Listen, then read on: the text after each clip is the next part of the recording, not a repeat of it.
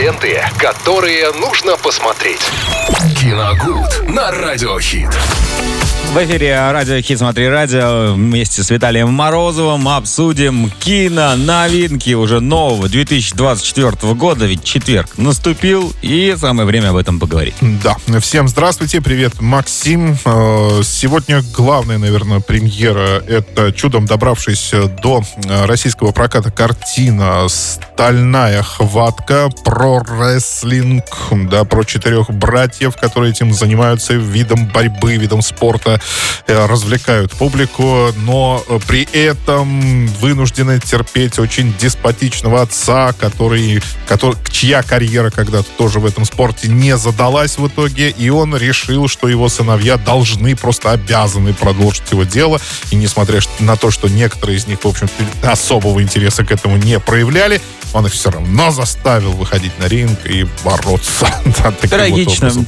Трагичная история, да, от Шона Дуркина. Это будущий, я так полагаю, что и не только я, но будущий номинант на премию «Оскар». Конечно. Ну, правда, не знаю, там, в каких категориях он попадет, но э, то, что Зак Эфрон, играющий здесь главную роль, ну, одну из главных ролей, э, он попадет в число номинантов как лучший актер, явно это, ну, За выиграет невероятные изменения. Да, выиграет Хотя он он- никогда как бы худеньким не Трансформация, был. да, трансформация его просто огромен. невероятная в этом фильме. Я его даже и не узнал поначалу. То есть он настолько раскачался, то есть ну, там такие мышцы, такие плечи. В общем, думаю, что да, за эту трансформацию его удостоит номинации, но вот насколько он там высоки ли у него шансы, я не знаю, на самом деле судить не берусь.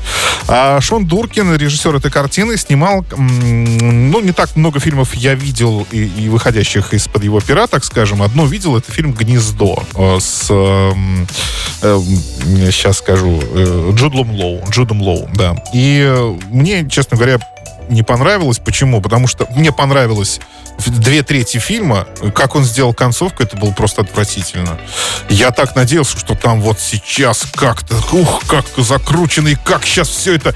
А там просто сдулось, как шарик, так... пуф, ну. Я очень надеюсь, что в «Стальной хватке» этого не произойдет. Хотя сам еще не смотрел, но собираюсь это сделать.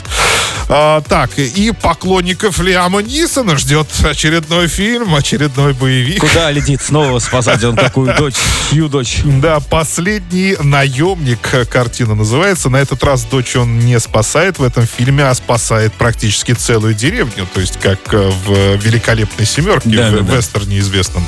Ну, это, по сути, Приезжает тоже- и всех спасает. да, по сути, тоже вестерн. Ну, не совсем приезжает, он там живет в этой деревне. И, и вдруг туда э, нагрянула банда каких-то отморозков, а он, естественно, естественно, он экс кто-то, спецагент, полицейский. большим пистолетом под да, подушкой. так далее.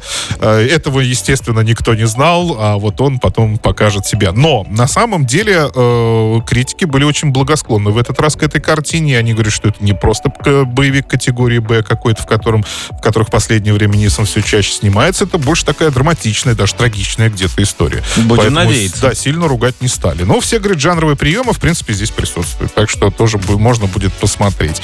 В принципе, все. Потихонечку кинопрокат разгоняется, да. Ну, таких особо сильно громких премьер пока еще нет. Мы пере- перенесемся потом на следующую неделю. Там действительно будет еще о чем поговорить. Спасибо, Виталий. Вот так. Ну а мы продолжаем с лучшей музыкой и наслаждаться зимой в эфире Радио Хит. Смотри радио. Ленты, которые нужно посмотреть. Киногуд на Радиохит.